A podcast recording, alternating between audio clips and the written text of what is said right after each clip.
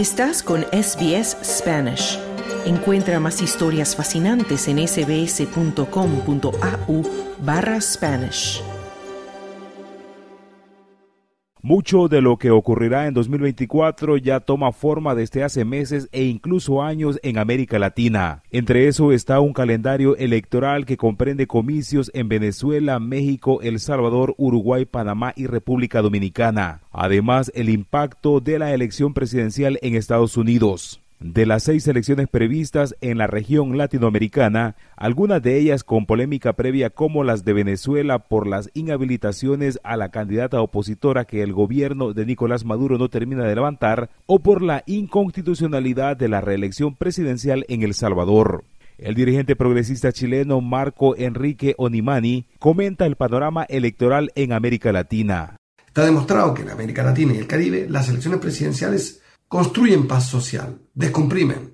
Y con una economía que va a ser complicada para muchas economías eh, de América Latina y el Caribe, las elecciones presidenciales son una válvula de escape. En ese sentido, 2024 nacerá con indicios de desafiar la nueva moda post pandemia de que ganen las oposiciones en Latinoamérica. Desde 2019, en 17 de las 18 elecciones del continente, perdió el gobierno de turno. La excepción es Paraguay con el Partido Colorado. Sin embargo, para el próximo año, en tres de las seis elecciones previstas, el favorito es el presidente que va por la reelección o la candidata oficialista. Tal es el caso de El Salvador, el primer país del continente americano en celebrar elecciones en 2024. Serán en febrero y están envueltas en una fuerte polémica porque el presidente Nayib Bukele pidió licencia para ir por la reelección burlando así la constitución que prohíbe que un presidente repita mandato. El director de la organización civil Acción Ciudadana, Eduardo Escobar, comenta la licencia otorgada a Bukele por el Congreso dominado por su partido Nuevas Ideas. Este es otro capítulo más de esta novela de la reelección constitucional. Bukele tiene una altísima aprobación por su guerra contra las pandillas. Mediante un régimen de excepción, las autoridades han arrestado a más de 73 mil presuntos pandilleros. Por tanto, Bukele es el candidato favorito para ganar las elecciones.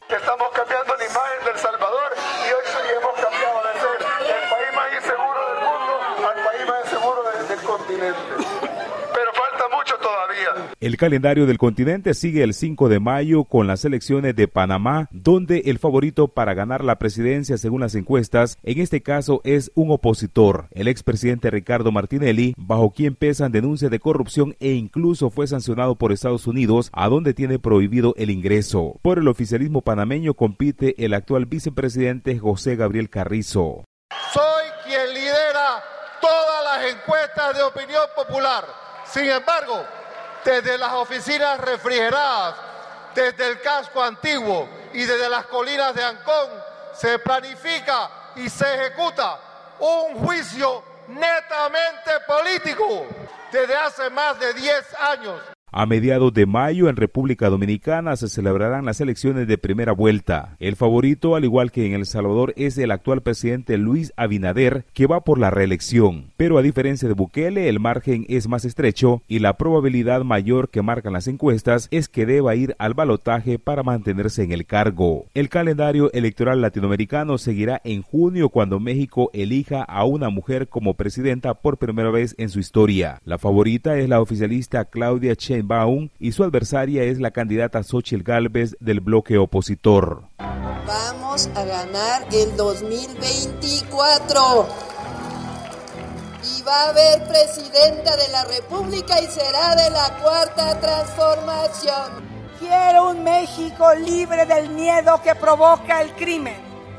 Quiero un México donde ser mujer no sea una desventaja.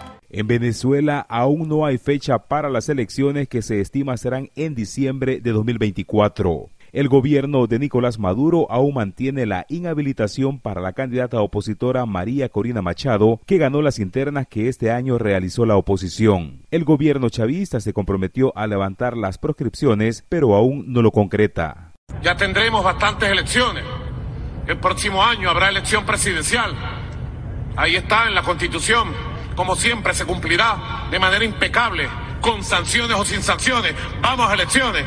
la gran alianza nacional para la transformación de Venezuela, donde todos los venezolanos que genuinamente queremos lo mismo, que es la derrota de la tiranía, en Uruguay, el calendario electoral empieza en junio, cuando los partidos van a elecciones internas. El oficialismo está integrado por cinco partidos y al menos dos de ellos tendrán internas competitivas. En el Partido Nacional, el favorito es Álvaro Delgado, actual secretario de la presidencia y mano derecha de Luis Lacalle Pou. Su principal competidora en la interna es la economista Laura Para SBS Audio informó Wilfredo Salamanca. ¿Quieres escuchar más historias como esta? Descárgatelas en Apple Podcasts, Google Podcasts, Spotify o en tu plataforma de podcast favorita.